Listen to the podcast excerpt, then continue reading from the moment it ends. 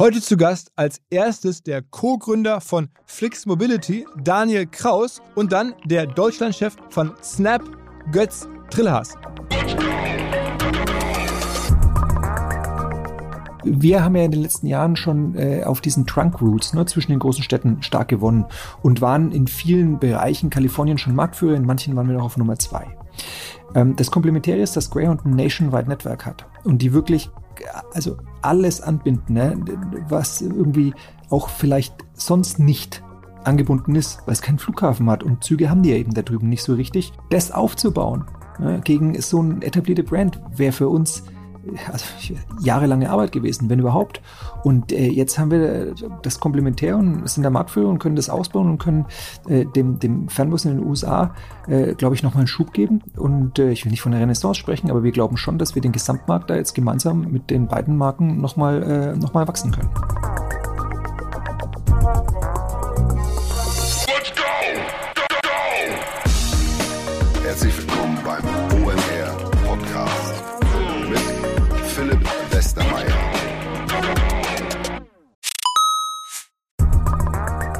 Ihr werdet euch wahrscheinlich fragen, warum unser Partner SalesViewer hier so oft im Podcast wirbt. Aber das ist relativ einfach zu erklären, denn wenn wir hier mittels Podcast Reichweite für SalesViewer erzeugen, dann besuchen natürlich auch hunderte von Menschen die Website von SalesViewer und SalesViewer kann dann mit dem eigenen Tool die Website-Besucher oder deren Firmen vor allen Dingen mit Klarnamen entschlüsseln. Also Podcast-Werbung führt zwangsläufig zu immer mehr Website-Besuchern und Website-Besucher lassen sich in Firmen-Klarnamen von SalesViewer entschlüsseln und zu neuen B2B-Kunden machen. Und natürlich auch wir bei OMR sind sehr zufrieden mit SalesViewer, nicht nur als Kunde, sondern auch als Partner. Wir setzen deren Tool ebenfalls ein zur eigenen B2B-Lead-Generierung und entschlüsseln damit die Website-Besucher von OMR, OMR Reviews oder anderen Tochterfirmen. Man sieht einfach, wer eure Webseiten besucht hat und wofür sich potenzielle Kunden interessiert haben. Neben uns, also OMR, sitzen aber auch noch deutlich größere Firmen wie Stepstone, Avato Systems, Sport5, Talon One oder die Vodafone-Tochter Grand Centrix bereits auf SalesViewer und generieren damit täglich neue B2B-Leads. SalesViewer ist bekanntlich auf unserem hauseigenen Software-Bewertungsportal OMR Reviews das bestbewertete Tool in gleich drei Kategorien und kann jederzeit kostenlos getestet werden. Wer also sehen möchte, wer auf der eigenen Website drauf war und diese Person dann am besten zu Kunden verwandeln möchte, der kann das alles kostenlos ausprobieren. salesviewer.com slash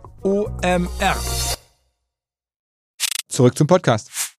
Es folgt nun der zweite Auftritt von Daniel Kraus im OMR-Podcast. Der erste ist fast vier Jahre her, 2017. Damals haben wir gesprochen über die Gründungsgeschichte von Flixbus, wie es damals hieß. Mittlerweile ist so viel passiert, es war dringend Zeit für ein Update. Und wir haben jetzt nicht mehr gesprochen über, wie hat es alles angefangen, sondern jetzt sprechen wir darüber, wie greifen Sie die Deutsche Bahn an mit ihren Zügen, wie kaufen Sie ikonische Busfirmen in den USA. Greyhound haben Sie ja vor kurzem übernommen. Und ich habe darüber spekuliert mit dem Daniel zusammen, ob man nicht eine Seite aus dem Playbook von Ryanair klauen könnte und auch vor allen Dingen Produkte bewerben und zeigen könnte in den Fahrzeugen. Man hat ja eine Wahnsinnsreichweite mit den ganzen Produkten von Flix Mobility. Also ganz viel Spekulation und Strategie und Ausblick. Natürlich eine krasse Bewertung. Auch darüber haben wir gesprochen. Mittlerweile von Flixbus. Ein bisschen Corona-Talk war auch dabei. Uh, und einen Hinweis in eigener Sache hätte ich fast vergessen. Und zwar schreibe ich doch ab sofort einen eigenen WhatsApp-Newsletter namens OMR Pix was das sein soll, was diese Picks sind. Es ist wirklich kurz und kompakt, könnt ihr alles rausfinden, wenn ihr euch in den Shownotes einfach reinklickt, in diesen Newsletter einfach zustimmt und der wird in den Shownotes bei uns auf der Website, könnt ihr es überall finden und dann komme ich per WhatsApp. Übrigens, wir setzen diesen WhatsApp-Service um mit Charles. So heißt die Firma, die die Software dafür ermöglicht. Und passenderweise, gut für uns, dürfen wir zu ganz, ganz kleinen Teilen auch an Charles beteiligt sein. Aber jetzt direkt rein ins Gespräch mal wieder mit Daniel Kraus. Auf geht's! Herzlich willkommen mal wieder zurück im Podcast Daniel Kraus von Flixbus. Moin. Ja, vielen Dank, dass ich das habe, Philipp. Freut mich. Ähm, erzähl mal so ein bisschen, ähm, ne, das ist ja das bei euch, dachte ich zumindest, irgendwie naheliegende Thema.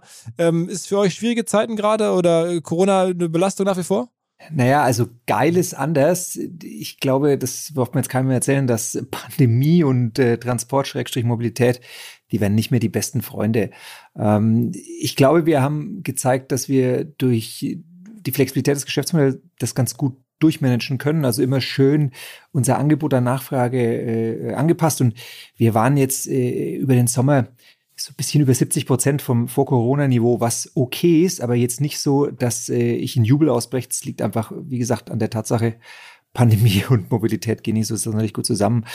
Aber ähm, wir sind da zuversichtlich und du merkst überall da, wo jetzt die Impfquoten hochgehen, wo die Hysterie, die Hysterie ein bisschen abnimmt, dass äh, die Leute auch Nachholbedarf haben und dass gerade das Thema äh, so smarter ökologischer Verkehr, also das für was Flix steht, das, das gehört der Zukunft. Da bin ich da, da bin ich 100% sicher. Und jetzt müssen wir halt noch ein bisschen die Arschbacken zusammenkneifen, äh, bis wir äh, bis wir dieses Omikron im Griff haben. Ja, ja. Aber ich meine, ähm, ihr habt ja auch sagen wir, euch stark entwickelt, einige operative Moves gemacht, können wir gleich mal drüber sprechen, auch äh, interessant zugekauft, aber vor allen Dingen habt ihr auch an, an Wert tatsächlich zugelegt. Ihr habt irgendwie vor ein paar Monaten, kam das so langsam raus, äh, Finanzierungsrunde gemacht, also jetzt irgendwie von Unicorn, äh, spricht man schon lange nicht mehr. Ihr seid mehr so auf dem Weg jetzt gefühlt Richtung Dekakorn. Naja, ähm, naja, also im unteren Drittel. Am Ende des unteren Drittels. Am oberen Ende. Äh, ja, genau, am oberen Ende. Also, aber ihr, ihr holt euch ja mal so über eine halbe Milliarde an frischem Geld rein. Das ist ja schon jetzt irgendwie eine Dimension. Ähm, als wir vor drei Jahren sprachen, da war das noch nicht ganz so absehbar unbedingt. Vor drei, und ich glaube, es ist länger, wir müssen mal nachgucken. Ähm, aber man darf ja nicht vergessen, wie du schon gesagt hast, äh, das Geld ist für die Zukunft gedacht. Ne? Und die Zukunft bei uns ist nicht nur ähm, im Flixbus, sondern eben auch vor allem im Flixtrain und äh, da investieren wir, aber auch in den Märkten, in denen wir zwischenzeitlich überall unterwegs sind. Und wir waren noch nicht Marktführer in den USA, äh, als wir das letzte Mal gesprochen haben. Wir waren noch nicht Marktführer in der Türkei und wir waren auch noch nicht in äh, äh also fast 40 Ländern unterwegs. Und äh, das ist natürlich dann einfach eine andere Hausnummer. Wir sind jetzt bei weitem Abstand der größte Fanbus-Anbieter oder die Fanbus-Plattform auf der ganzen Welt und ähm, äh, wir schicken uns an, auch der größte äh, private Zug, äh, Zuganbieter in Europa zu werden in den nächsten Jahren. Und äh, das äh, wollen wir auch wieder schnell, kundenfreundlich, digital, ökologisch machen. Und dann braucht man zwei, drei Mark 50 an Investment. Und äh, das ist der Grund, warum, äh, warum die Bewertung entsprechend steigt, weil wir, glaube ich, einen sehr glaubwürdigen und äh, für uns äh, ambitionierten und, und äh, jetzt in den nächsten Jahren abzuarbeitenden Zukunftsplan vorgelegt haben. Also abs absolut krass. Ich meine, ähm, gerade das Thema Schiene schien ja für viele Jahre überhaupt unmöglich, da gegen die Deutsche Bahn oder gegen die sozusagen nationalen Champions, die ja dann so, so quasi Monopolen auch immer waren, äh, anzukommen. Äh, wie ist da euer, euer Break-In? Also wie kommt ihr da rein? Was hat, was, was hat sich geändert, dass auf einmal jemand gegen die Deutsche Bahn antreten kann? Also reinkommen war bisher, da war ich schon länger kein Problem mehr, als es überhaupt den Busmarkt gibt. Ne? Also du konntest schon vorher im Prinzip äh, private Züge anbieten. Die Herausforderung ist, dass ein Zug dann mega geil ist, wenn du ihn voll bekommst. Ja, mhm. dann, dann, dann kann ein günstiger Zug auch äh, wirklich einen günstigen Bus auf gewissen Relationen, da geht es einfach um sehr viel Nachfrage, um sehr viel Verkehr ähm, schlagen. Die Herausforderung ist aber eben bisher, dass die privaten Anbieter nicht in der Lage waren, die Züge sinnvoll zu füllen. Und äh, wir haben es halt geschafft, äh, im Thema Ground Transportation neben den Staatsbahnen in Europa oder ich sage mal in der westlichen Hemisphäre, Hemisphäre die einzige relevante Brand zu bauen, die im Set der Menschen sind. Wenn die sich überlegen, ich komme von A nach B oder ich will von A nach B und ich will nicht fliegen, ich will nicht Auto fahren, was beides ja schlecht ist für die Umwelt, dann ist halt Flixbus immer äh, Teil der Überlegung und deswegen sind wir in der Lage, auch Züge zu füllen. Und wenn du das kannst, dann kannst du Gas geben. Und deswegen können wir das besser, als es bisher äh, der Fall war in dem Markt. Aber das ist kein Walk in the Park. Ne? Also wenn wir jetzt uns angucken und äh, da hoffe ich ja sehr auf die neue Regierung, wie die Staatsbahnen bei uns natürlich die Deutsche Bahn gepampert werden, Quersubventionierungen, ne, ähm, äh, das Thema Trassenpreise haben wir jetzt hoch und runter gespielt und äh, vieles andere, da muss schon noch was gemacht werden. Ne? Wir brauchen günstigere Trassenpreise, dass der Wettbewerb stark bleibt und die nicht nur temporär im Corona-Kontext gesenkt äh, bleiben. Und ähm, äh, da gab es ja die Diskussion, äh, hast du vielleicht mitbekommen, ob man den DB-Konzern zerschlägt. Wichtiger ist, dass es da transparent gibt und keine, keine Gewinnerprüfungsverträge, sondern dass das, was die Infrastruktursparte macht, nämlich allen im, im Markt ähm, äh, gute Infrastruktur, Schrägstrich Gleise bereitzustellen, das muss halt in sich geschlossen sein und da darf nicht der Fernverkehr quersubventioniert werden. Also da ist schon noch ordentlich Arbeit. Wir sind jetzt mittlerweile eben so stark, dass wir da auch die Herausforderungen in diese Richtung annehmen können. Und das waren früher die kleinen privaten Anbieter leider nicht. Ähm, aber äh, jetzt gucken wir mal, ja. Also grüne Züge, da wird es noch eine Menge geben in den nächsten Jahren. Wie ist denn das bei, vom Konzept her? Bei den, ich meine, ihr wart ja auch so ein, so ein, so ein Poster-Child von dieser Generation Asset Light. Ne? Also euch gehörten die Busse nicht, euch gehörte die Plattform und die Marke ähm, und ihr habt dann die ganze Orga gemacht. Bei den Zügen ist es, glaube ich, nicht so, oder? Die Züge gehören euch zum Teil schon jetzt eher, ne? Ähnlich. Also äh, die, die gehören uns äh, nicht so wie du jetzt in den Laden gehst und einen Bus kaufst, also wenn du den Bus kaufen willst. Ähm, aber es ist schon so, dass wir integrierter sind. Ne? Also wir sind ein sogenanntes Eisenbahnverkehrsunternehmen und ähm, es ist schon so, dass wir gerade auch äh, ausprobieren, dass wir beispielsweise ähm, wirklich alles stellen, was man braucht, dass am Schluss äh, unsere Partnerunternehmen äh, quasi nur noch Leasing bezahlen für das rollende Material und äh, da äh, Zugbegleiter bereitstellen, aber alles andere, äh, da kümmern wir uns drum, schlicht und ergreifend, weil das Schienensystem ist etwas integrierter und anspruchsvoller und da gibt's nicht so wahnsinnig viele Anbieter, wie es eben Busunternehmen in Deutschland gibt. Ne? Als wir angefangen haben, ähm, ich kenne die aktuellen Zahlen der Branche nicht, gab es fast 5000 Busunternehmen und es gibt offensichtlich keine 5000 Zugunternehmen in Deutschland. Okay, da musst du also mehr selber machen, aber am Ende ähm, habt ihr dann trotzdem eine Situation, die so ein bisschen so best of both worlds ist. Also ihr ähm, habt dann die, äh, die, das Personal ähm, und die Züge selber nicht in der Bilanz, sondern das haben dann die eure, genau. eure, eure Partner. Ähm, ist es für die Partner attraktiv? Also wenn ich jetzt sage, ich habe Bock, irgendwie Geld zu verdienen, kann ich mich an euch wenden und ich mache dann mit euch gemeinsam ein Zugunternehmen auf und liest mir bei euch einen Zug und stelle die Leute ein? Das ist attraktiv, ja. Es ist aber natürlich auch aufwendig. Wir erwarten da einiges, ne? weil es ist ja so, dass wir für gleichbleibende Qualität stehen. Ähm, das, also du kannst jetzt nicht, das ist nichts gegen dich, Philipp, wir kennen uns schon lange, aber wenn du jetzt einfach sagst, hier, ich mach das mal und ich habe da noch eine Schwägerin und äh, einen Großcousin und das wird nicht reichen. Ja, wir gucken uns schon sehr präzise an, dass wir da eine anständige Qualität auf die Straße bringen, beziehungsweise auf die Schiene in dem Fall. Und äh, dann ist es auch attraktiv, ja. Okay, wie viele, wie viele Partner habt ihr jetzt aktuell in Deutschland so als Größenordnung? In Deutschland haben wir aktuell drei, nagel mich nicht fest, ne? ich bin äh, nicht immer am aktuellsten Ohr auf der Schiene bei der Flixtrain GmbH, aber drei. Und dann haben wir äh, in Schweden, glaube ich, noch einen. Und äh, jetzt müssen wir mal gucken. Ne? Das große Problem liegt nicht äh, äh, an der Partnergeschichte und das sind deswegen vor allem weniger als jetzt in dem Zug, äh, in dem Busumfeld, weil es gibt nicht genug Züge. Also das haben wir uns nie vorstellen können in, dem Bu in der Buswelt, dass es das Supply ein Problem ist, weil ich meine, Busse gibt's einfach. Aber du kannst jetzt nicht äh, zu irgendeinem Hersteller gehen, kannst sagen, ich hätte gerne einen Zug, und dann sagen die, ja, kein Problem, ach, das soll grün sein, super, stelle ich dir nächste Woche äh, auf die Gleise. So läuft es nicht.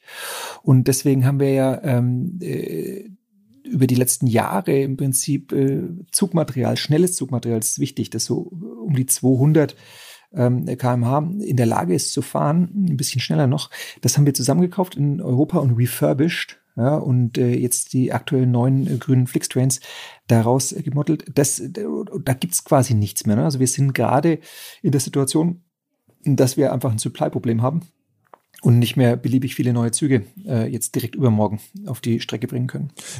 Ähm, sagen wir mal, ein Vorteil, den ihr habt natürlich gegenüber den ähm, Deutsche Bahn und Co. ist, dass ihr ja auch nur Strecken fahrt, auf die ihr Bock habt, äh, die sich lohnen und dass ihr auch nur Uhrzeiten macht. Ich, ich, also ich zum Beispiel, wenn ich meinen Vater nach Hamburg hole, dann äh, gucke ich auch mal sofort Flixtrain. Einmal sehe aber, es gibt die Strecke irgendwie Hamburg-Ruhrgebiet, äh, die gibt es halt dann irgendwie nur zweimal am Tag. Ähm, Gott sei Dank gibt es sie überhaupt, weil, weil das ist schon, glaube ich, eine ganz gute Achse. Aber das ist schon natürlich ein Vorteil, ne?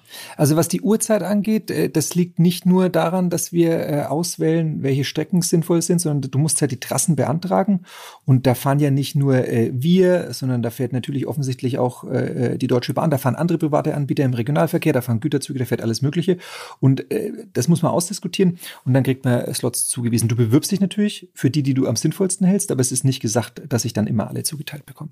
Wo du recht hast, ist, dass wir natürlich der Nachfrage orientiert, das ist das, was wir von Anfang an gemacht haben, auch bei den Bussen der Nachfrage orientiert, gucken, wo ist die meiste Nachfrage und da unser Angebot hinbauen. Und äh, genau so fahren wir die Busse und so fahren wir eben auch die Züge.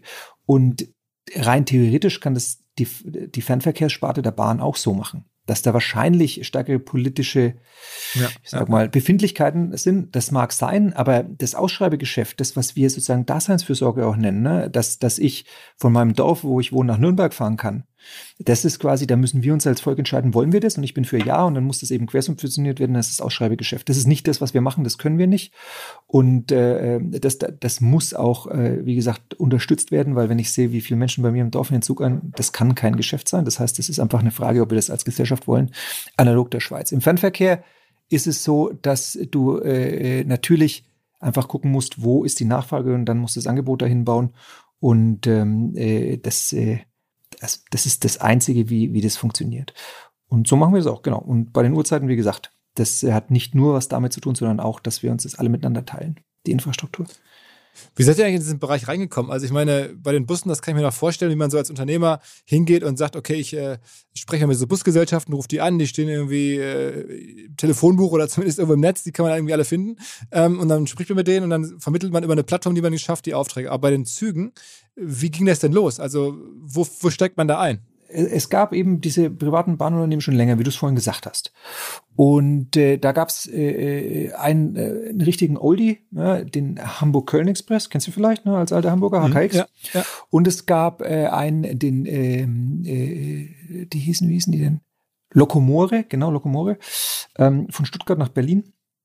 Und die haben eigentlich ein cooles Zeug gemacht, aber die hatten eben das Problem, dass sie nicht äh, ein flächendeckendes Netz äh, anbieten konnten. Die hatten quasi keine, keine Zuliefererverbindungen. Ne? Und die hatten eben nicht die Plattform wie wir mit äh, Millionen von äh, Besuchern, die immer gucken, wo kann ich hinfahren.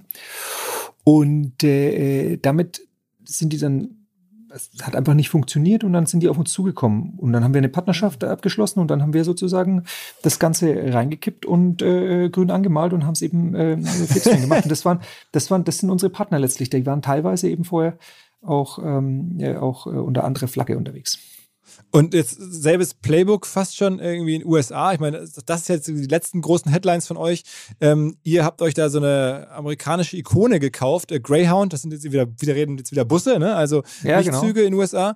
Aber also ich bin selber früher mal Greyhound gefahren in den USA. Das ist, da gibt es Bücher drüber. Das jetzt ist, sag nichts Falsches. Äh, nein, nein. Also ich, ich habe es damals als Student gemacht. Ich fand das gigantisch. Also äh, preislich, auch was man so erlebt, was man für Leute trifft. Aber es ist ja auch nichts Neues. Es gibt ja seit Jahrzehnten Bücher drüber. Das ist ja so ein bisschen so eine amerikanische Kulturinstitution genau. schon, diese Busse.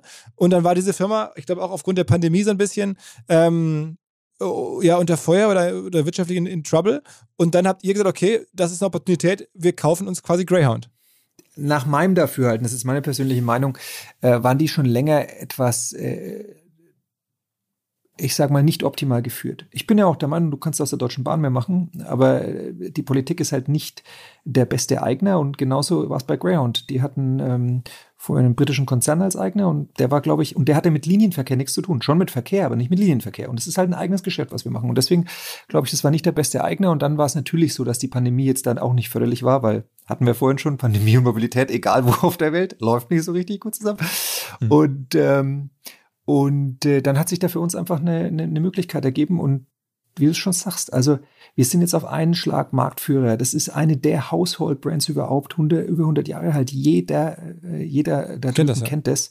Und das ist sehr komplementär zu uns. Also wir haben ja in den letzten Jahren schon äh, auf diesen Trunk Routes ne, zwischen den großen Städten stark gewonnen und waren in vielen Bereichen Kalifornien schon Marktführer. In manchen waren wir noch auf Nummer zwei. Ähm, das Komplementäre ist, dass Greyhound ein Nationwide Network hat und die wirklich also alles anbinden, ne? was irgendwie auch vielleicht sonst nicht angebunden ist, weil es keinen Flughafen hat. Und Züge haben die ja eben da drüben nicht so richtig. Ähm, oder nur, nur ganz, ganz wenig. Und äh, das aufzubauen ja, gegen so eine etablierte Brand wäre für uns äh, also, jahrelange Arbeit gewesen, wenn überhaupt.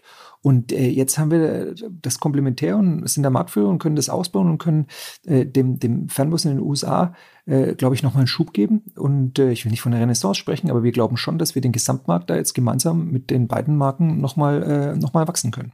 Äh, wollt ihr denn das auch grün anstreichen, wie du sagst? Irgendwie wird das dann irgendwie wir behalten hauen oder so? Nee wir, nee, wir behalten die Marke erstmal. Das und, ist einfach zu wertvoll. Und also, eure alten Sachen werden dann auch zu Greyhound? Nee, nee genau. Also die, die Point-to-Point-Verbindungen, ne? sagen wir mal Boston, New York oder mhm. Los Angeles Vegas. Das wird äh, Flix bleiben. Und das Nationwide Network, äh, das wird äh, Greyhound bleiben. Wir werden natürlich äh, Cross-Selling und so machen, dass du überall alle, äh, alles Inventar äh, als Kunde haben kannst, aber äh, du wirst auf der Straße beides sehen, beides finden. Okay, okay, okay.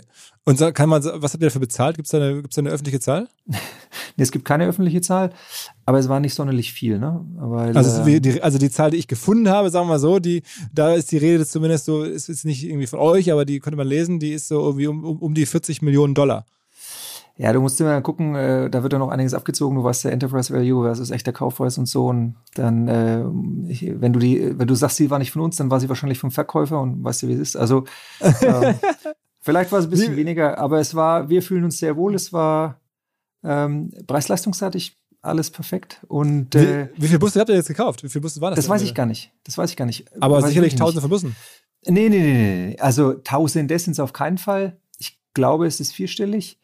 Ähm, aber das weiß ich gar nicht auswendig. Was ich weiß, das wollte ich gerade sagen, ist, du bist ja schon ein bisschen unsicher, weil das Modell ein anderes ist, ne? Also du hast du, was ich, was wir zum Beispiel gekauft haben, wir haben, wir haben jetzt, äh, die haben eigene Busse umgebaut, ne? Also wirklich äh, selbst refurbished. Ne? Wir haben ein Depot mitgekauft da äh, in Hollywood, wo diese ganzen Requisitenbusse. Also das war schon so, dass äh, äh, trotz äh, ein, äh, eines für uns exzellenten Preises ähm, und des riesigen Potenzials sind wir da schon erstmal rübergeflogen und haben uns gedacht, na hoffentlich ist es genauso, wie wir uns das vorstellen.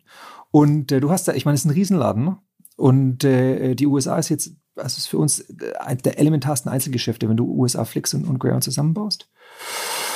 Und äh, als wir die dann die erste Woche da kennengelernt haben, ist so eine geile Truppe, das ist der Hammer. Also wirklich, das wird mega. Ich bin nächste Woche wieder drüben und äh, die haben richtig Bock, weil die schon merken, wir stehen für eine Vision, ja, smarte und grüne Mobilität den Menschen überall auf der Welt äh, barrierefrei zur Verfügung zu stellen. Und wir, wir haben Ahnung, ähm, also mehr als der vorherige Eigner von Fernverkehr und, und, und, und von, von Kundenakquise, was die wollen. Und die sind super excited und wir sind super excited. Also es macht richtig Spaß. Okay, okay, okay. Sag mal, ähm, mittlerweile wird nach solchen größeren Akquisitionen mit den Zügen und allem, seid ihr auch wahrscheinlich als ähm, ähm, Unternehmen umsatzmäßig massiv gewachsen. Vor der Pandemie gab es diese eine Milliarde als Umsatzzahl. Kannst du da so ein bisschen Update geben, wo der gerade steht? Äh, schwierig, weil äh, dieses Jahr und letztes Jahr, weißt du, das ist äh, hochvolatil.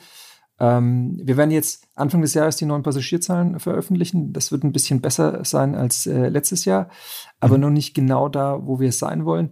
Ich kann es dir dieses Jahr noch nicht hundertprozentig sagen. Ähm, aber wir, wir also das ist schon unser, unser Absprung ist oder, oder unsere Basis oder das, was wir uns vornehmen, ist schon ähm, von den Stellen her, äh, was du gesagt hast, oder höher.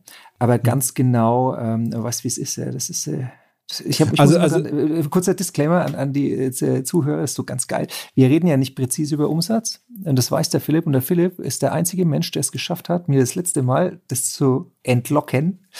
ja, und dann habe ich direkt auf die Fresse bekommen daheim. Also genau, aber genau, genau, genau kann ich genau kann ich es nicht sagen.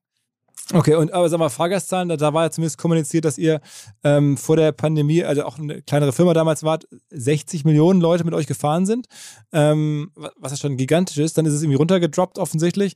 Ähm, aktuell sind es wieder über 60 Millionen Menschen, die mit euch fahren? Wir, wir, gehen davon aus, es ist mehr als letztes Jahr. Letztes Jahr ist es runtergedroppt. Wir gehen davon aus, äh, müssen wir jetzt mal ein bisschen konsolidieren, weil dann auch die letzten Monate Ground noch mit reinkommen, äh, dass das äh, dieses Jahr wahrscheinlich wieder so grob in der Richtung sein wird. Und äh, dann äh, nächstes Jahr sind die Ambitionen wieder andere.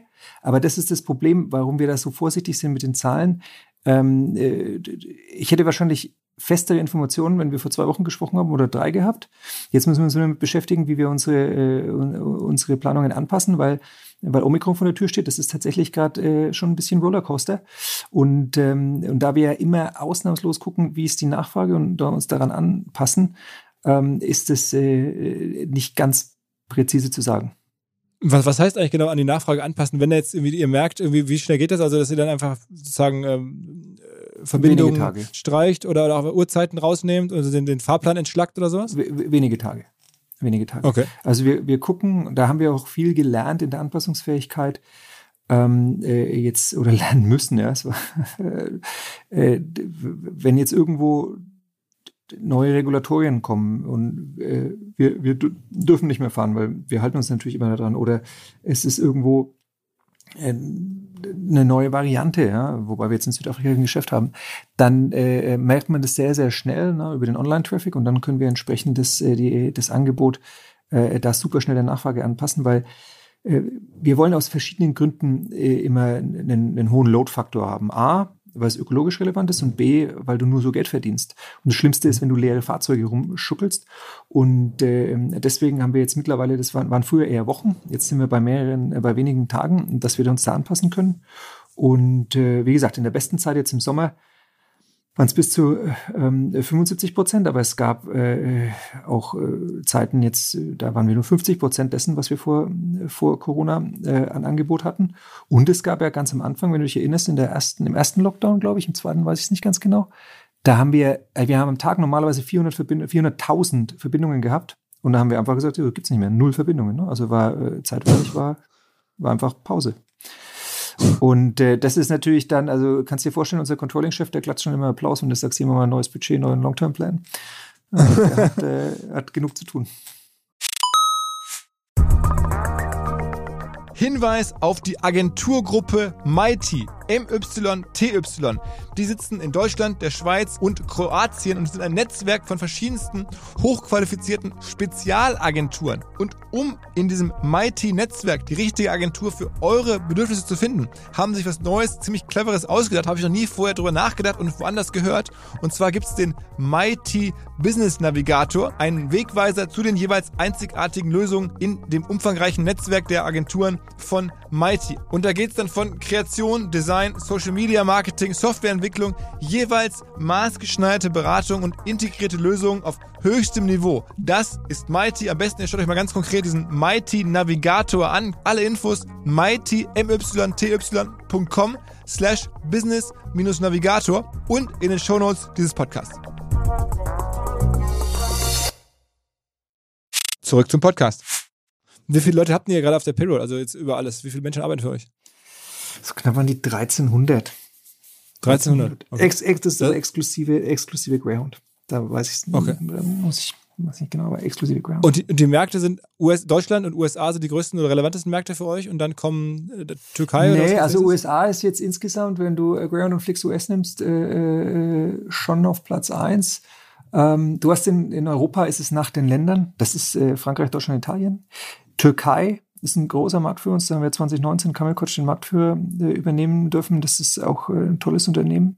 Und was jetzt hoffentlich in den nächsten Jahren sich da Richtung Top 3 äh, bewegt, ist Brasilien. Wir haben ja vor zwei Wochen, glaube ich, Brasilien angefangen.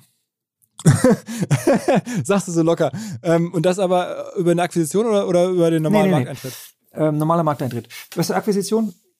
Wir, also wir, es klingt nur so, yeah, die Flix-Typen, da kaufen sich hier was, machen sich hier ein bisschen da. Ist ja nicht, also wir, wir sind ja nicht erratisch, wir haben schon eine Strategie. Und wenn du, das ist ja ein Markt, der ist jetzt dereguliert worden. Ne? Da gibt's schon Spieler, da gibt's große, äh, ähm, auch äh, lokale Busunternehmen und ähm, wenn sich das nicht herausstellt, dass wir mit einer Akquisition sehr schnell unserem Ziel der Marktführerschaft in eine Region, in ein Land näher kommen, was jetzt in den USA der Fall war oder damals auch mit der Akquisition in der Türkei, dann äh, äh, machen wir es einfach erstmal organisch. Das haben wir gelernt, das haben wir in Italien gemacht, das haben wir in Frankreich gemacht, das geht gut. Weil du sonst sozusagen nicht einen so großen Vorteil hast und du musst ja auch so eine Akquisition rechnen. Ne? ist ja nicht so ein bisschen wie, ist ja keine Shopping-Tour. ist kein Konsum, meinst du? Ja, genau. Aber ich meine, das ganze Konstrukt am Ende, was ist das Endgame? Also ihr macht Züge, ihr macht wie Kerneuropa, ihr macht Südamerika, ihr macht Nordamerika, Busse, ähm, möglicherweise dann, dann, auch da irgendwie wahrscheinlich Züge, wenn das geht. Ähm, dann bringt man das eines Tages, wenn die Pandemie vorbei ist, an die Börse oder also diese ganze Spack-Welle habt ihr offensichtlich gut ausgesessen. Da gab es keinerlei Gerüchte um euch, habt ihr auch keinen Bock drauf gehabt. Wir haben gerade keine Notwendigkeit. Du hast es vorhin angesprochen, wir sind noch in der Lage, uns privat zu finanzieren.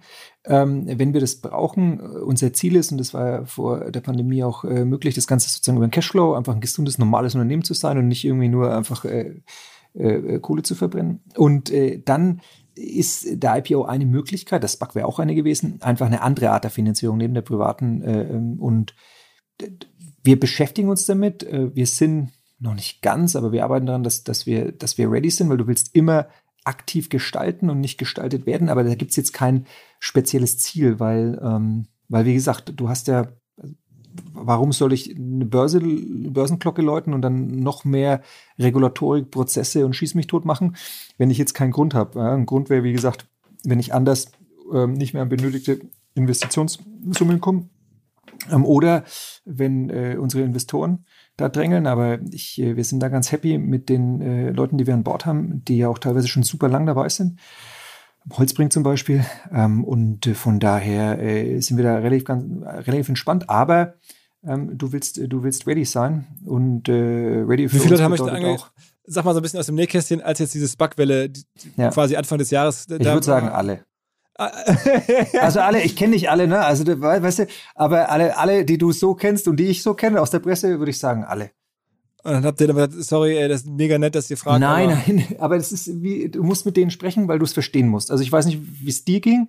Ich war jetzt nicht so am Anfang, oh ja, ich habe genau verstanden, was der Unterschied ist, was Vorteile und Nachteile sind versus einem ganz normalen IPO oder versus so einem Direct Listing, wie Spotify gemacht hat. Das musst du einfach, musst du sprechen, weil du willst ja einfach cleverer werden. in mhm. deiner Entscheidungsfindung. So, und äh, dann ist die Frage, hast du gerade einen Need? Und wenn du keinen hast, dann hat das jetzt nichts mit der Möglichkeit zu tun, dass wir irgendwie Bugs blöd finden. So ist es nicht. Aber dann brauche ich ja nicht einfach zwanghaft, dass er, also wir, glaub mir, wir haben äh, im, im sauber durchmischen durch die Pandemie und äh, jetzt im Wachstumplan die Strategie exekutieren, Thema Züge, ja, jetzt Brasilien angefangen. Habe ich genug zu tun, muss ich jetzt nicht, äh, wenn ich nicht notwendig habe, noch nebenbei ein bisschen äh, äh, an, an Glockenläuten äh, üben. Das äh, wo holt denn ihr Wachstum gerade her? Also wenn du sagst, irgendwie, klar, ihr macht neue Länder auf, aber am Ende müsst du ja auch einfach neue Personen an die Marke, an das Produkt ranführen. Wo, wo holt ihr da die Leute her? Ist das nach wie vor Google Ads, äh, die ihr schaltet einfach auf die Verbindung oder? Was du in den bestehenden Marken siehst, dass äh, das Thema Retention äh, wichtiger wird. Ist nicht nur Acquisition, weil du reacquirest sonst dieselben. Hm. Und äh, durch die Mixtur, nehmen wir mal Deutschland, dass du jetzt Zug und Train hast, hast du per se andere Kundengruppen, die du die du ansprechen kannst. Familien beispielsweise. Ne? Du kannst in den Flixtrains gibt's halt Playgrounds und da können die Kids halt rumlaufen und so. Das ist schon mal noch mal, bin jetzt auch zweifacher Vater, geiler als im im Bus und, und äh, dann, das heißt, du sprichst ein paar neue Zielgruppen an, du äh, legst mehr Wert auf Retention, ähm, äh, Perspektive Customer Lifetime Value und so und nicht, musst du gucken, dass du deine ganzen Zahlen, wie du sie NPS-seitig erhebst, auch wirklich nicht nur misst, wie happy sind die, sondern dann auch Korrelationen herstellst, äh, hat das einen Effekt auf den Customer Lifetime Value? Und dann hast du aber natürlich auch äh, neue Märkte, wie jetzt, also Brasilien. Das ist einfach komplett neu, weil gab es halt vorher nicht. Und da, da kommen dann aber die Kunden über Brasilien, ist es dann wirklich auch mit Fernsehwerbung und allem drum und dran? Oder, oder teilweise, ich weiß, also teilweise, ne? Wir, unser, unsere Hauptklaviatur ist schon Performance Marketing, ganz klassisch, das verstehen wir am meisten. Und am besten haben wir äh, eine geile Truppe an Bord. Äh, du kannst es halt rechnen, es ist äh, transparent, also Return on Marketing Spend und so. Und dann, das, das ist unser Home-Turf. Aber überall da, wo wir einen guten Deal bekommen, äh, haben wir ja auch, als der Zug-Launch jetzt äh, losging ähm, äh, in diesem Sommer mit den ganzen Refurbished Trains, haben wir auch in Deutschland nochmal Fernsehwerbung geschalten. Äh, und äh, warum ich jetzt rumfasse und ablenke, ist, weil ich weiß nicht, ob wir was hier ein Fernsehspot geschaltet haben. okay. das ist tatsächlich äh, von äh, äh äh, ich habe gestern Abend war ich äh, mit André, meinem Mitgründer, äh, einen Döner essen und äh, der wird jetzt äh, irgendwann Anfang des Jahres mal äh, zur Stippvisite rüber machen. Ich persönlich, ich kenne unseren Managing Director, äh, den Edson, und ich weiß, dass da ein paar 20 Leute jetzt arbeiten. Und äh, wenn du mich jetzt noch nach einem zweiten Namen fragst, muss ich sagen, sorry, don't know yet. Das ist tatsächlich manchmal ein bisschen frustrierend, weil mein Anspruch ist, ich bin ja der People-Guy, ne? Ich habe schon Bock, mit den Leuten mal zu sprechen, aber das erschwert die Pandemie natürlich. Zum mhm. einen. Und zum anderen, ey, wir sind mittlerweile so groß, das ist, äh, das kenne ich auch nicht mehr jeden Punkt. Muss ich mir wieder finden, leider. Wie, wie ist denn das bei euch? Ähm, ganz viele, sagen wir mal, Retailer oder E-Commerce-Firmen kommen jetzt auf die Idee, auch Werbung zu machen. Deswegen heißt das so Retail Media. Ne? Also, dass man dann irgendwie so Werbung schalten kann auf Amazon oder dass man irgendwie die Reichweite, die man hat, auch sozusagen für ein Werbegeschäft nutzt. Hm. Amazon macht das ja wirklich riesig und hm. super erfolgreich ist. Meine, wenn man jetzt überlegt, ihr habt irgendwie jetzt, ob es jetzt die 60 Millionen äh, Passagiere sind oder nicht, vielleicht sind es auch nur 40, ne? du hast ja gerade so ein bisschen angedeutet, es könnten auch wieder Richtung 60 Millionen äh, Kontakte, die ihr da habt, irgendwie sein. Das sind ja sehr, sehr intensive Kontakte, weil die bei euch irgendwie in den Fahrzeugen sitzen und so. Ähm, wann kommt denn da das Mediageschäft? Wir haben das ja schon mal testweise gemacht, äh, nicht pro bono, aber für einen guten Zweck. Wir haben mal ähm, äh, zum Beispiel für äh, mit dem Bundesgesundheitsministerium zusammen eine Kampagne gefahren. Und wir haben mittlerweile ein kleines Team, das, das sich mit den Mediasets beschäftigt. Für uns ist es aber elementar, dass wir äh, da auf der einen Seite natürlich commercially was finden, was sinnvoll ist. Nicht, mhm. dass es, es ist ein geiler Laden, ne? Aber ich will halt nicht, dass das ist wie bei Ryanair, ne? Das ist irgendwie, also mich erneut personally, von daher. Aber Ryanair war genau das Ding, was ich im Kopf ja, habe. Ja, genau klar, logisch. Aber und deswegen sind wir sehr präzise und unterhalten uns mit einigen. Und äh, wenn das passt, sowohl commercially als auch eben vom Markenfit, und das ist elementar, da sind wir ein bisschen picky und ich finde auch zu Recht, äh, dann wird sowas passieren. Also das ist nicht mehr, wir hatten das eine Zeit lang ausgeschlossen. Ähm, aber das ist, wie es Amazon und andere machen, wie du es gesagt hast, das ist einfach ein riesiges Potenzial. Die Passagiere in den Fahrzeugen, aber auch vorher natürlich, was den Website-Traffic und so angeht. Und ähm, wir, wir beschäftigen uns damit seit, äh, ich glaube, jetzt knapp einem Jahr. Äh, und äh, wenn, also wenn da jetzt irgendwie ein Fit äh, passiert, dann wirst du das hier oder da mal sehen, wahrscheinlich. Aber ich habe, äh, es ist echt, wie es dadurch, dass wir so picky sind und sagen, nee, ähm, das wollen wir nicht, das passt nicht dazu, ist es, äh, ähm, ist es immer eine längere Diskussion, weil du hast häufig, also weiß ich auch nicht, häufig hast du gefühlt, sehr subjektiv, hast du Marken, die wirklich alle Kanäle bespielen müssen und dann auch extrem hohe Preise zahlen müssen, wo du denkst, ja, okay, ich habe schon verstanden, warum das so ist. wo wir dann sagen, das ist nicht der perfekte Fit. Ne? Also wir wollen mhm. schon, wir wollen unsere Kunden nicht spammen. Ähm, und äh, ich persönlich, weiß ich, relax und schlafe ja am meisten, wenn ich irgendwie in einem brummenden, sich bewegenden Ding unterwegs bin. Da muss Aber es dann schon passen und Mehrwert haben. Aber man hat natürlich tausende von geilen Möglichkeiten. Wenn ich drüber nachdenke, ähm, das macht ja, machen ja auch der, der Kollege, der O'Leary da von Ryanair super, dass er sich halt immer geile Sachen einfallen lässt, wo man da, ähm, also der macht natürlich auch sehr spammy, muss man auch sagen. Aber ich, alleine zu überlegen, dass ja einzelne Züge von euch mit einer Marke kollaborieren könnten, was da draufmalen könnte man, aber mit den, mit den Bussen natürlich auch, die könnten nach irgendwie da, also man hat, man hat allein die Tickets, ne? Also irgendwie ähm, in, auf dem Ticket könnte irgendwie was draufstehen, also ne, in, in, in der App dann im Zweifel. Äh, es sind ja Millionen von Kontakten, die man da hat. Ähm, ja, da hast du recht. Allerdings, das ist so eine Diskussion, weißt du, du klingst wie einer unserer Kreativen. Du bist ja auch ein Kreativer. Äh, Gerade bei, wenn du das, wenn du die Außenwerbung anguckst, auf Zügen mhm. und auf Bussen, das hm. ist operativ mega aufwendig. Du musst sie bekleben und so. Und es ist ja nicht so, das ist wie auch im Flugverkehr. Die Dinge sind so viel wie möglich on the track oder on the road, weil nur dann verdienen sie Geld. Das heißt, ich kann nicht sagen, oh, ich äh, nehme da jetzt einen Teil der Flotte und dann beklebe ich die mit einer geilen Marke. Das ist prozessual extrem aufwendig. Und dann musst du es halt wieder sauber rechnen und so. Das ist, ähm, das ist einfach eine Frage äh, des Gesamtdeals und, äh, und der Bereitschaft. Und die Bereitschaft ist noch nicht ewig da. Uns gibt es jetzt knapp zehn Jahre und ich würde sagen, es ist vielleicht seit, äh, seit zwei Jahren da, dass wir uns mit beschäftigen. Und ähm, wenn, wenn wir da jetzt was finden, also an alle, die zuhören, wer da Bock hat und, ähm, und easy going ist, let's talk. Aber äh, bisher gab es noch kein Perfect Match. Und ansonsten aber schon, ey, kann, kannst du Züge auch schon lustig, lustig äh, co-branden, bestimmt. Also, also Perfect Match heißt aber für eine Marke, die Bock hat, mit euch zusammenzuarbeiten, oder heißt es für einen Unternehmer, der euer, euer Mediageschäft aufbaut? Nee, nee, nee, für eine Marke, die Bock hat, mit uns zusammenzuarbeiten.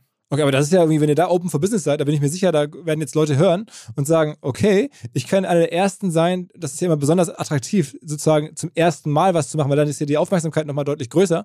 Und da kann der Erste sein, der sozusagen in Flixbussen Prospekte auslegt oder der da irgendwie was ausgehändigen darf an die Passagiere oder der den Leuten, die dann irgendwie ohnehin eine E-Mail von euch bekommen, noch was hinterher schickt oder so oder einen Datenschutz, ne? Also und das äh, das geht natürlich nur, wenn der Consent da ist. Klar, also klar, klar aber aber da, da findet man ja Lösungen. Also das, klar, das finden wir technische Lösungen, das stimmt ja. Ja, das stimmt. Also, ich will jetzt auch gar nicht irgendwie da jetzt in die Grauzone, aber einfach zu sagen, okay, ähm, ihr bietet ja Reichweite und, und, Kontaktpunkte und wenn man der Erste ist, der die da drauf kann, das ist doch gigantisch. Also, also äh, ähm, wie gesagt, wir, wir sind da offen und es hat sich bisher noch nichts ergeben. Vielleicht ja, vielleicht, I don't know, vielleicht. Ähm, es ist auch nicht der Hauptfokus. Soll, ich, soll ich dann ein Intro zu dir machen? Oder, du, oder, kann, oder du kannst gerne ein Intro zu mir machen. Ich äh, leite es dann an unseren ähm, äh, Sales-Chef weiter.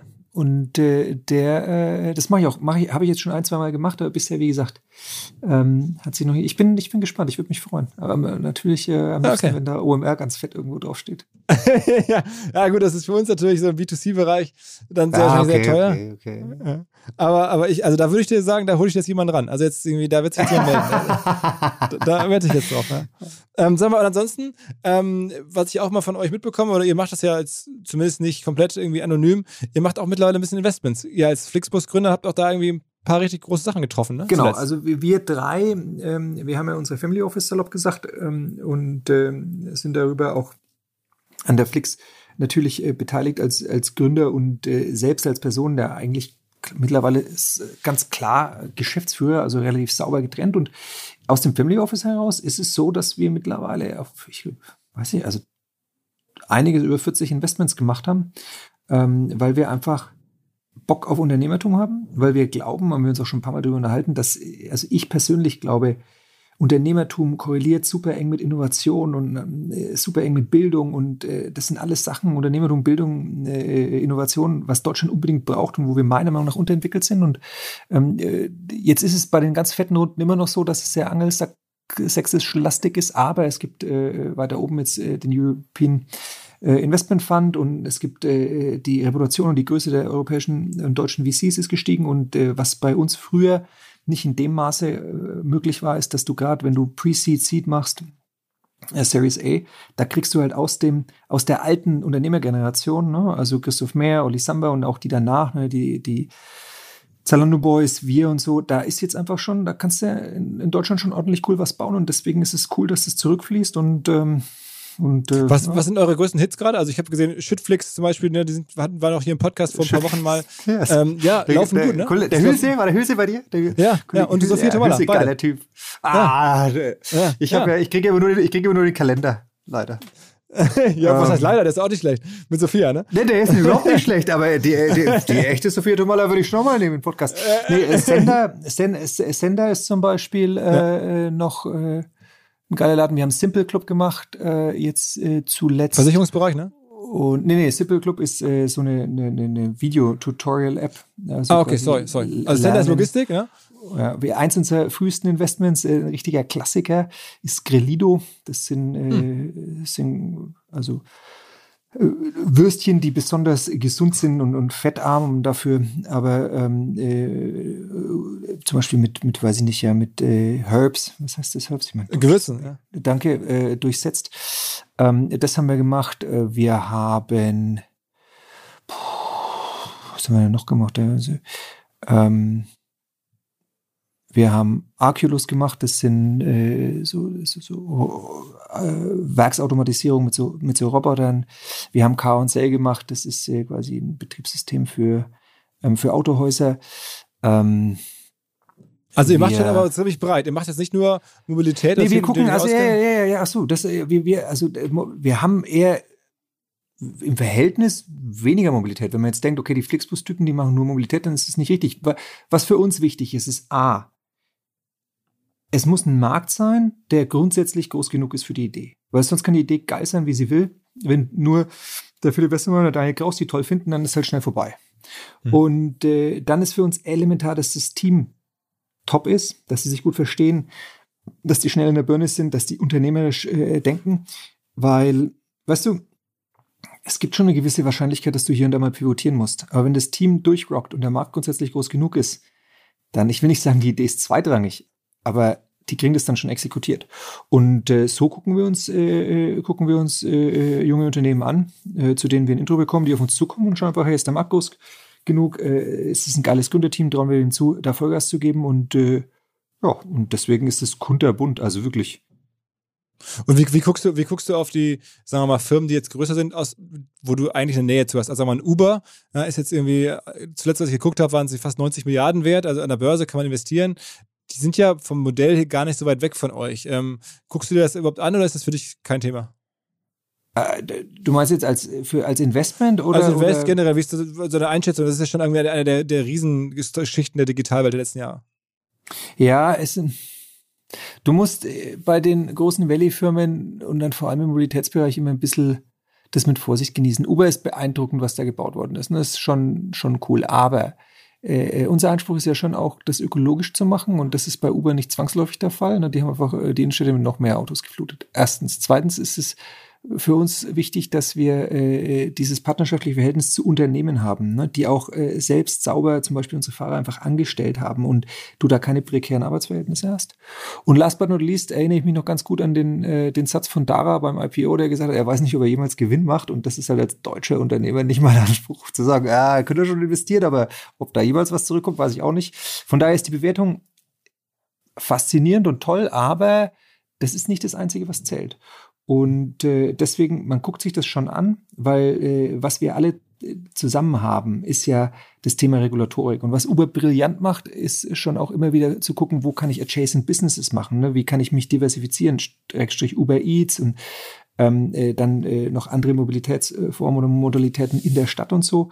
Und äh, das ist schon, das ist schon geil, also äh, cooler Laden, aber es ist jetzt nicht so, dass ich da äh, äh den, den Google-Ticker laufen habe äh, und dann äh, mein, äh, mein unternehmerisches Handeln oder mein, mein Investmenthandeln danach ausrichtet. ist. So ist es.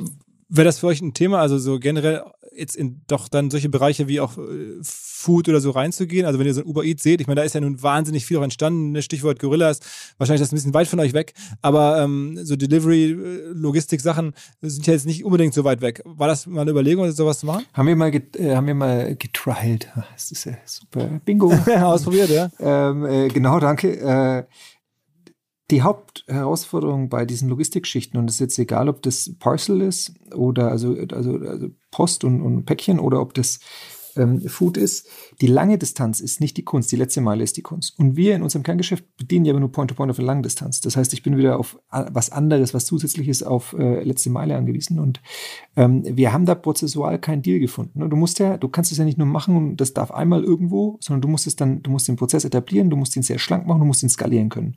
Und das haben wir ein paar Mal probiert und das geht, äh, dieses Delivery-Thema geht bei uns nicht äh, in unserem Kerngeschäft zusammen.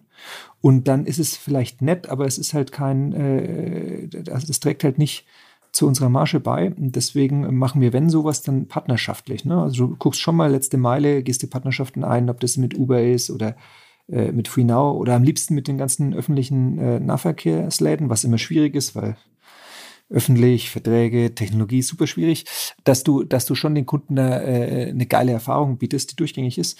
Aber wir werden das nicht alles äh, selber machen. Also wir haben schon gelernt, äh, Schuster bleibt deine Leisten. Und das ist Fernverkehr. Aber was generell jetzt äh, im Mobilitätsbereich zu sehen ist, wo, ich eigentlich bei euch darauf warte, dass es kommt, ist diese Super-Apps. Ne? Also ich hatte vor kurzem den, den Marc Berg von FreeNow hier, der Alex Six sagt das auch von, von Six, also auch bewusst andere Sachen in die eigene App mit reinzuziehen. Also wenn ich bei euch jetzt in die App reinkomme, dann kann ich ja eigentlich nur eure Produkte buchen. Ich kann auch nicht bei euch einen, E-Roller buchen, ich kann auch bei euch noch kein Auto, als vielleicht als irgendwie, wann kommt das? Wir, also, wenn wir Geld damit verdienen können.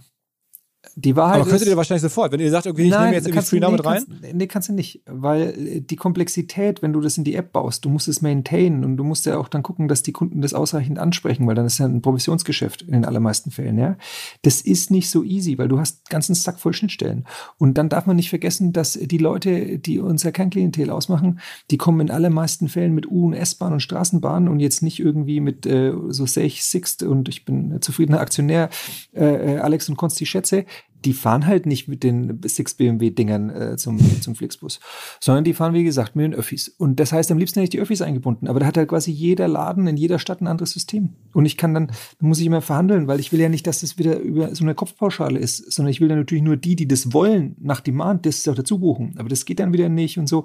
Das ist einfach echt, wir probieren das mindestens einmal im Jahr, ob wir einen Case hinbekommen. Und leider bisher ist es nicht der Fall. Und wir sind, wir sind da wirklich, äh, äh, äh Kaufleute, wir wollen das beste Angebot für den Kunden mit dem besten Preis an den Markt bringen. Das geht nur, wenn du präzise kalkulierst, wenn du, äh, wenn du dein, dein Angebot genau nach der Nachfrage richtest und wenn du kein Shishi machst, auch wenn es eigentlich geil ist. Ich fände mega und ich hoffe, dass das kommt und ich hoffe, dass vielleicht auch jetzt in der Ampel da äh, nicht nur in Deutschland, das ist wichtig, sondern auch in Europa die Plattform geschaffen wird, ne? dass, dass der Datenaustausch vereinfacht wird, weil alles, was es bisher gab, VDV und so, hyper kompliziert. Ich meine, sprechen wir über Soap-APIs die gab es schon, da war ich noch nicht auf der Welt, so nach dem Motto. Ne? Das ist einfach, das ist nicht lean. Und ähm, deswegen, ich glaube, es wird kommen. Ich hoffe, es wird kommen. Aber das wird nicht morgen der Fall sein. Und noch haben wir für uns äh, keinen Pfad, dass das wirklich äh, dazu führt, dass wir eine äh, ne, ne profitable oder signifikant schneller wachsende Company sind. Das heißt, auch, auch selbst Fahrräder oder Roller, also eine Tier oder so bei euch mit reinzunehmen oder da irgendwie so eine. Mal so gucken, eine äh, Lawrence und ich waren äh, neulich zusammen auf einer Konferenz. Äh, wir werden äh, wohl mal sprechen, weil das auch äh, einfach ein cooler Laden ist. Also, wie also Lawrence, der Leuchtner von, von Tier, genau. Ja, ja genau, genau. Äh, die, äh, ähm, da geht schon immer was mehr. Wir hatten mal mit den Fahrrädern, ich weiß nicht, welcher Anbieter, gab es ja auch tausend Konsolidierungsrunden auch mal getestet. Das hat, wie gesagt, das ist cool, aber ich kann es nicht nur machen, weil es cool ist, sondern es muss unterm Strich zumindest nett, nett sein.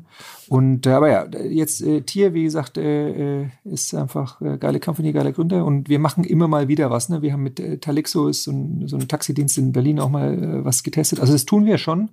Aber die Frage ist, das, was ich vorhin gesagt habe, kriegst du es dann sauber integriert, äh, sehr schlank und skaliert und dann reicht's halt nicht, wenn ich jetzt nur ähm, äh, in den Städten in denen TS mit denen eine Kooperation habe oder nur mit einem Taxidienst in, in Berlin eine Kooperation habe oder nur, nur, nur oder in einem Land mit Uber eine Kooperation habe, weil du willst ja, du willst ja, wenn die Leute sich daran gewöhnen im besten Fall, dann willst du es immer seamless haben. Und du willst nicht, dass sie in der Stadt gucken und haben sie da einen anderen Dienst als da und so, das ist auch nicht cool.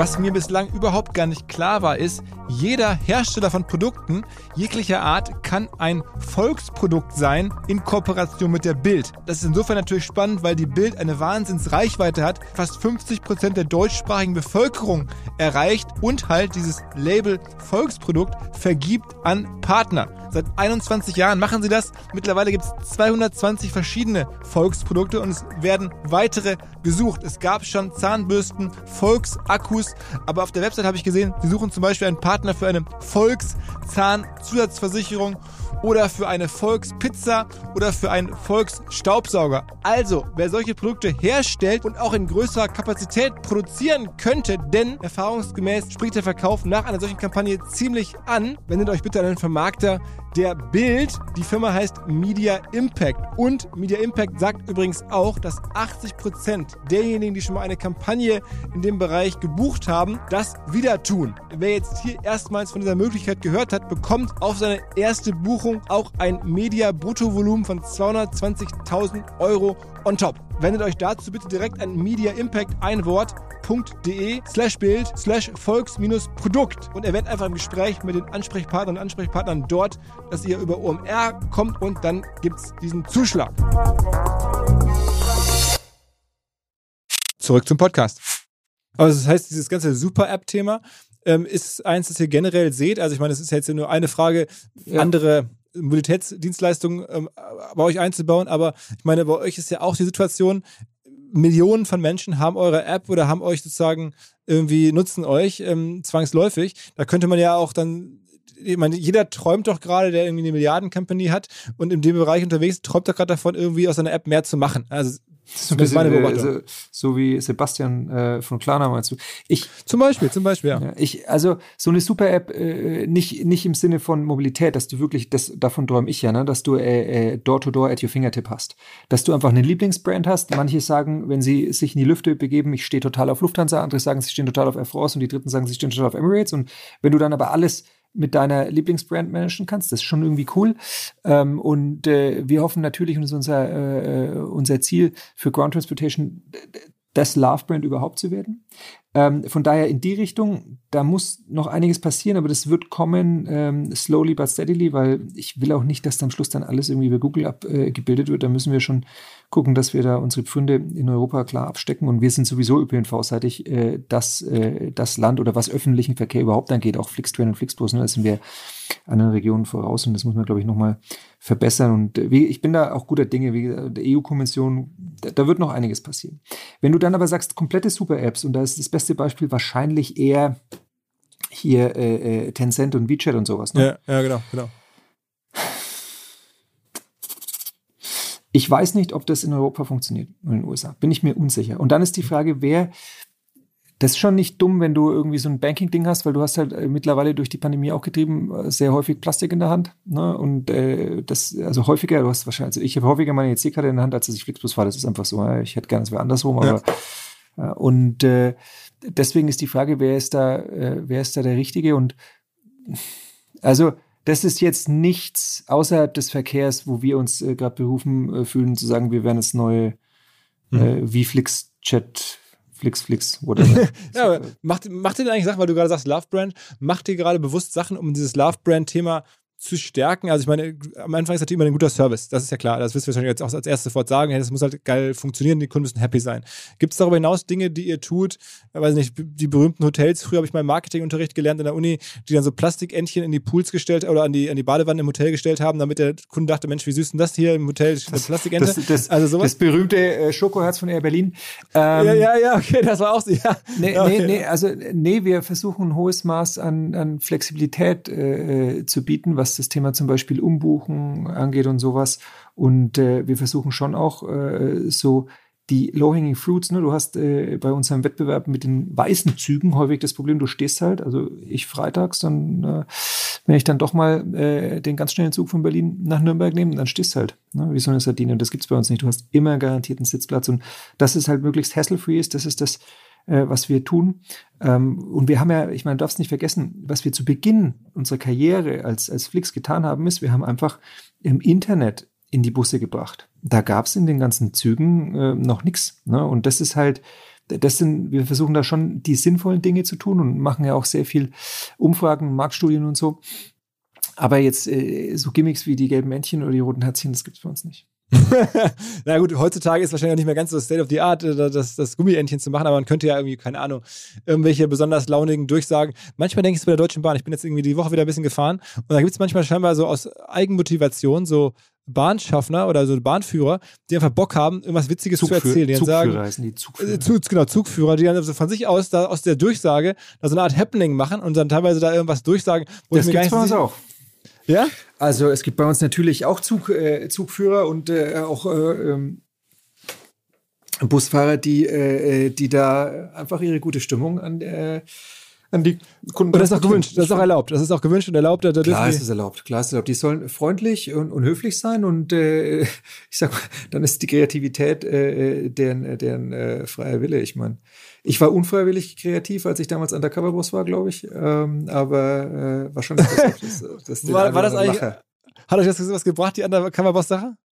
Das ist, äh, das ist Aufwand für, äh, für die Person, also für unser Team und vor allem mich. Das ist schon anstrengend, aber es ist geil, weil du wirklich, du bekommst das Sachen mit, die bekommst du halt sonst nie mit. Also es ist eine Fernsehsendung, muss man dazu sagen. Undercover Boss ist eine Fernsehsendung, ist Fernsehen, ja, die eine Fernsehsendung, euch angesprochen hat, ob du das machen wollen würdest, sozusagen Genau. deine eigenen Leute so ein bisschen Genau. als Undercover und das wird dann gefilmt. Ne? Ja, ja, genau. Und dann war habe ich, hab ich äh, so ein so ein Aufpolster-Suit angehabt, künstliche Zähne, ähm, äh, Haare frisiert, Bart ab. Äh, das war das Schlimmste. Ich habe andere Pupillen drin gehabt, so äh, Kontaktlinsen. Das ist Okay. nervig.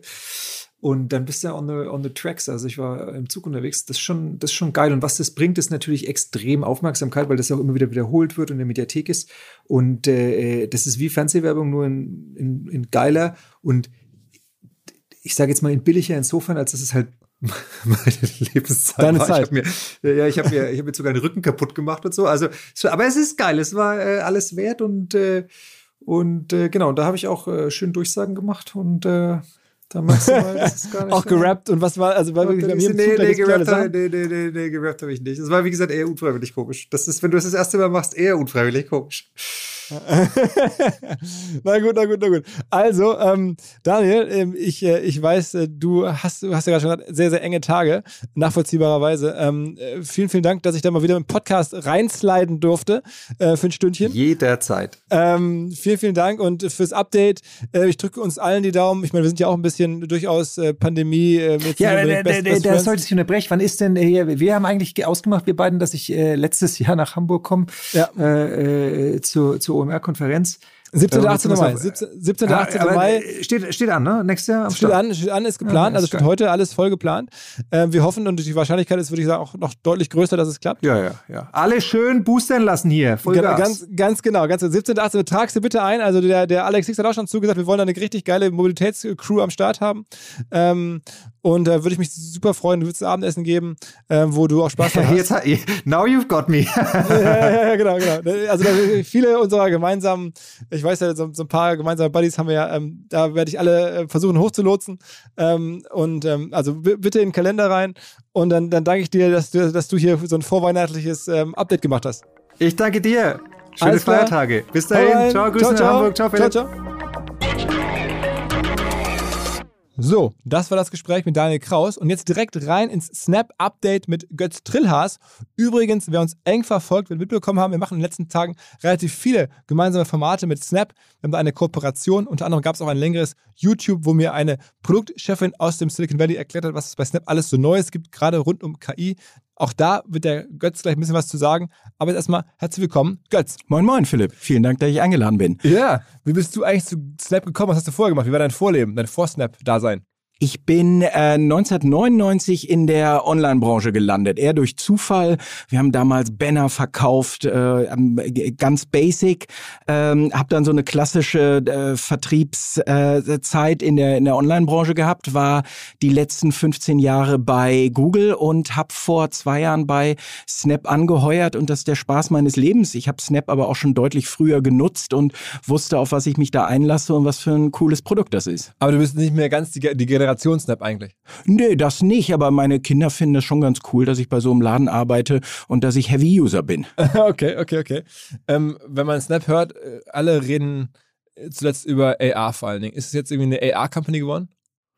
Ach, wir waren das eigentlich schon immer. Ich meine, das ist unsere DNA und damit haben wir gestartet. Äh, wir bezeichnen uns selber als Camera Company und AR war natürlich immer in der DNA, aber DNA oder beziehungsweise AR hat sich einfach weiterentwickelt und das ist total spannend, was für eine Technologie das geworden ist und so in den letzten Jahren ist das aus den Kinderschuhen raus, aus der Nische raus und total im Mainstream angekommen und heute ist das äh, vollkommen gelebt von den Nutzern und eben auch von Brands, die das verstehen und äh, gucken, wie sie auf diesen Trend aufsetzen können. Und die Zeit ist vorbei, wo AR für Hasenohren steht, sondern heute ist das von vom Toy zum Tool geworden und ist ein richtiges Werkzeug in unserem Leben geworden. Was machen denn clevere Marketingmacher oder Brands mit Snap aktuell, gerade mit Blick auf AR? Ausprobieren. Ich glaube, das ist so der, der wichtigste Punkt. Also äh, spannend ist, dass man den kompletten Funnel abbilden kann. Also das ist sowohl für Branding-Customers ein, ein tolles Tool, Produkte erlebbar zu machen und Experiences zu geben, äh, aber auch für performance-orientierte Unternehmen, die wirklich Abverkauf über AR betreiben. Und äh, das auszuprobieren, zu gucken, wie man mit dem Konsumenten in Kontakt treten kann, das ist, ist ein super spannendes äh, Thema und AR zu nutzen. AR ist kein Rocket Science. Äh, das ist also nichts, wo man wirklich viel Zeit, viel Geld braucht, sondern das ist schon mit, mit wenig Klicks über einen Webbilder möglich, AR-Linsen zu erstellen und AR-Experiences zu bauen als Advertiser. Okay, wer macht das gut? Sag mal ein paar Beispiele. Ähm, ich habe zwei schöne Beispiele. Ich finde, äh, Bundeswehr ähm, haben ganz tolle Recruiting-Kampagnen auf, auf uns, auf Snap okay. äh, ähm, aufgesetzt. Ihr kennt das vielleicht, wenn ihr so durch die Städte fahrt, äh, seht ihr an den City Lights die Bundeswehrplakate. Und die Bundeswehr, die denkt total ganzheitlich. Und AR ist ein ganz wichtiger Bestandteil deren Kampagne. Und es ist eine Verknüpfung zwischen ähm, äh, Offline und, und Online durch Snap-Codes. Äh, also an äh, U-Bahn-Stationen und an Bus City Lights äh, sind die Plakate von der Bundeswehr äh, und man kann mit einem Snapcode äh, eine Seite anlocken, wo man die verschiedenen Berufe, die es bei der Bundeswehr gibt, ausprobieren kann. Also es gibt eben mehr als nur Soldat bei der Bundeswehr, sondern man kann äh, ähm, äh, Koch sein, man kann Arzt sein, Krankenschwester sein und all diese Berufe kann man sich dort spielerisch ansehen. Äh, und eigentlich, was ich am coolsten finde, ist, dass die Bundeswehr weiß, wo man den richtigen User zur richtigen Zeit abholt. Denn das sind junge Menschen, die fahren mit dem Bus zur Schule und stehen da mit ihrem Handy und können an der U-Bahn-Station diesen Snapcode anlocken. Und das ist einfach wahnsinnig smart gemacht. Auf der anderen gedacht, der Bundeswehr und Snap, aber okay, zeigt ja was. Okay, machen wir weiter. Und, und die, das, das andere Beispiel ist Salando beispielsweise. Mit denen arbeiten wir sehr eng zusammen, äh, die ganz klar Abverkauf über Linsen machen, wo du coole North Face äh, Produkte ähm, ausprobieren kannst, anziehen kannst kannst und dann wirklich mit einem Klick dir von Salando und über Salando die North Face Jacke äh, kaufen kannst. Ähm, aber auch kleine Brands sind bei uns auf den Seiten und nutzen AR. Nikin ist da ein tolles Beispiel. Warum ist gerade Shopping für euch so ein großes Thema? Also wie ist, was macht diese Kategorie so besonders? Ähm, also Shopping ist natürlich etwas, was unsere Nutzer und und und die Deutschen äh, derzeit und vor allem über die Pandemie gelernt haben, dass man das online machen kann. Und ich weiß nicht, wie es dir geht, aber ich habe zurzeit äh, wenig Lust, in den Laden zu gehen, gerade im Winter, mich in einer engen Umkleidekabine umzuziehen und und Sachen auszuprobieren. Und ich glaube, online das Experience kann man noch deutlich verbessern. Und wir wollen gerade im Online-Bereich User Experience verbessern. Und äh, überleg dir, wenn du verschiedene Größen einfach virtuell mit einem Swipe so auf deinen Körper projizieren kannst, macht das die Sache natürlich deutlich angenehmer. Äh, äh, bedeutet auch, dass zum Beispiel Retouren äh, äh deutlich verringert werden. Äh, wenn ich in in Laden gehe, dann sage ich in der Regel, dass ich zwei, drei Sachen äh, mitnehme, sie zu Hause anprobiere und mehr als 50 Prozent der Sachen, die ich mitgenommen habe, auch wieder zurückschicke. Und, und das sind alles Riesenvorteile, dass man Retouren reduziert produzieren kann, äh, Produkte ähm, anprobieren kann, ohne dass man sie sich wirklich in einer engen Umkleidekabine anprobieren muss. Und man kann auch als, als Shop ein, ein Shop-Experience aufbauen. Äh, Online-Shops sind alle generisch. Äh, nimmst du das Logo raus, wirst du nicht mehr große Unterschiede sehen. Äh, und über AR hat man eben die Möglichkeit, wirklich Shopping-Experiences wieder aufzubauen und ein, ein Nutzer in einem Shop zu guiden, dass er sich wirklich Produkte an, ausprobieren kann und ein Shopping Erlebnis hat und eine Marke erleben kann. Und das gibt alles Augmented Reality Shops. Also wie intensiv ihr an das Thema rangeht, ähm, würde ich zumindest so interpretieren, kann man ja auch daran sehen, dass ihr vor kurzem eine deutsche Firma übernommen habt. Fit Analytics heißen die, die machen ja, glaube ich, genau sowas, dass sie so diese Anpassungsfähigkeit von Klamotten auf Körper ähm, da relativ großer Deal ne, in der Berliner Startup-Szene, also schon, schon richtig äh, viel Geld kann man nachlesen, ist da geflossen. Ich glaube, eine neunstellige Summe. Warst du auch involviert?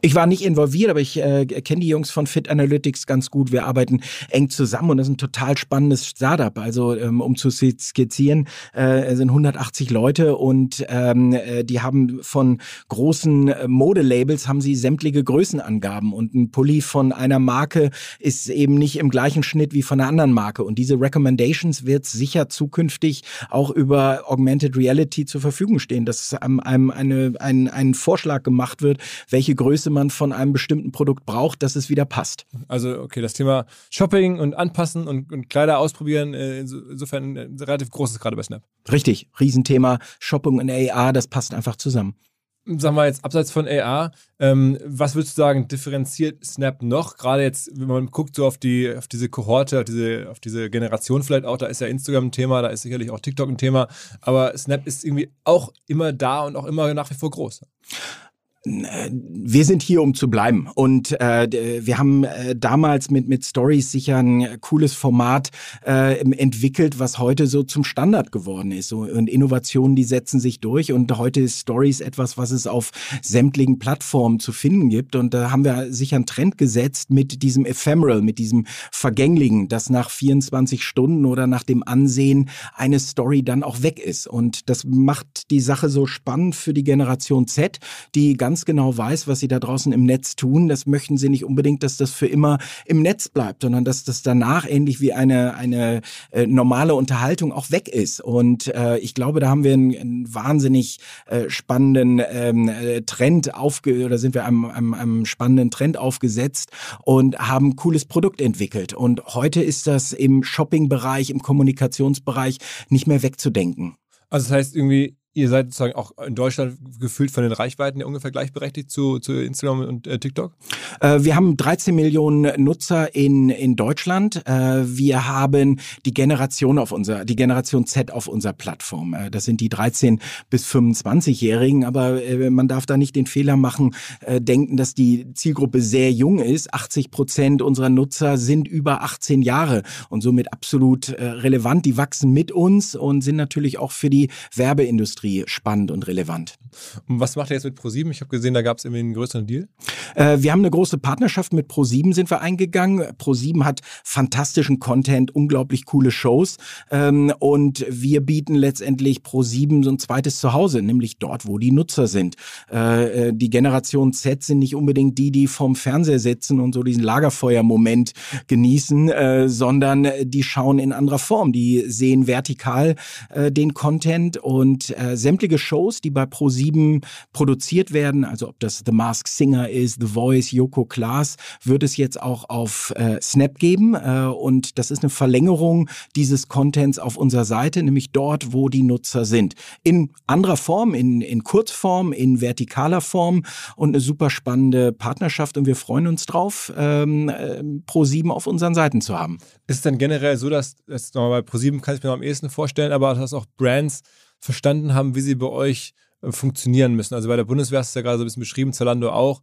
Aber so bei vielen Brands habe ich das Gefühl, gerade wenn sie so an jüngere Zielgruppen rangehen, das ist dann manchmal so ein bisschen, ich glaube, dass das äh, Jugendwort dafür heißt cringe. Ähm, also ähm, ja, Fremdschämen, irgendwie nicht ganz so cool. Man versucht dann da sich so bei den, bei den, den jungen Leuten da irgendwie so äh, ja, einzuschmeicheln. Aber also man muss ja schon eine sehr authentische Sprache haben für die jeweilige Plattform auch noch. Ähm, wie siehst du, klappt das äh, einigermaßen?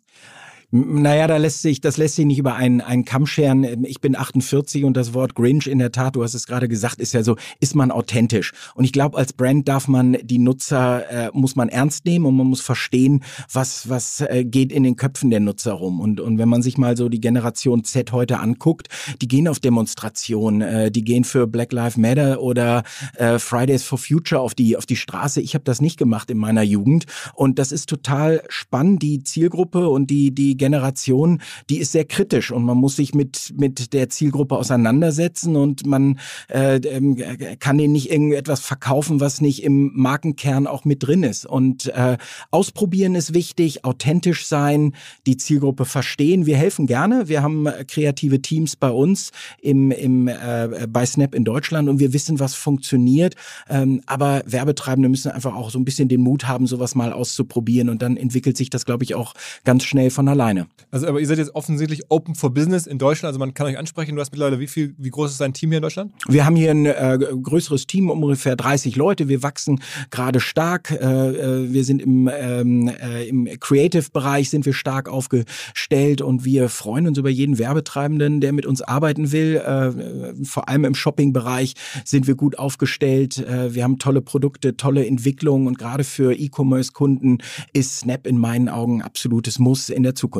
Macht ihr das meistens mit den Kunden direkt oder viel über Agenturen? Nee, wir arbeiten extrem eng mit Agenturen zusammen, äh, stehen aber jedem Kunden offen und egal ob groß, ob klein, ob Performance oder Branding orientiert, wir arbeiten eng mit allen Kunden und Agenturen zusammen. Okay, okay, okay. Also soweit das Update äh, zu Snap. Ich glaube, in den nächsten Wochen, Monaten könnte noch einiges zu Snap bei uns kommen. Wir haben da gemeinsame Pläne. Ähm, ich will noch nicht alles verraten, aber äh, da kommt noch einiges. Wer noch mehr ähm, hören möchte, wie gesagt, es gibt jetzt eine größere Kino sozusagen, die wir bei, bei YouTube machen mit der Carolina. Ähm, da kann man auch viele von den Sachen sehen, die du gerade beschrieben hast. Ähm, da haben wir uns echt ein geiles 15-minütiges Video ausgedacht. Also bitte reinschalten. Und ansonsten, ähm, Götz, ähm, hören und sehen wir uns, äh, wie gesagt, in den nächsten Wochen und Monaten hoffentlich hier nochmal wieder. Und auf der OMR 2022. Da auch. Das, das ist, inkludiert das natürlich auch. Absolut, absolut, absolut. Alles klar. Danke dir, Philipp. Jo, ciao, ciao. Ciao, ciao. zur Abwechslung jetzt mal vollkommen schamlos und offene Selbstvermarktung und Werbung für unser OMR Festival am 7.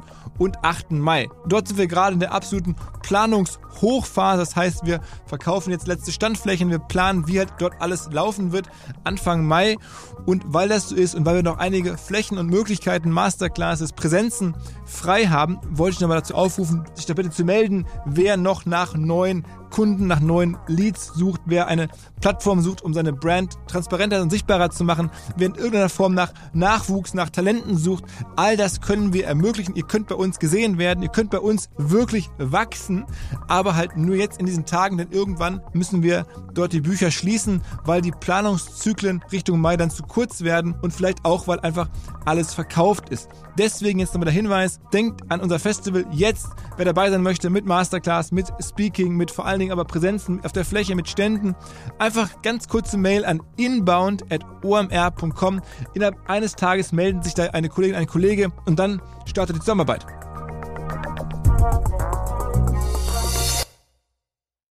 Zurück zum Podcast.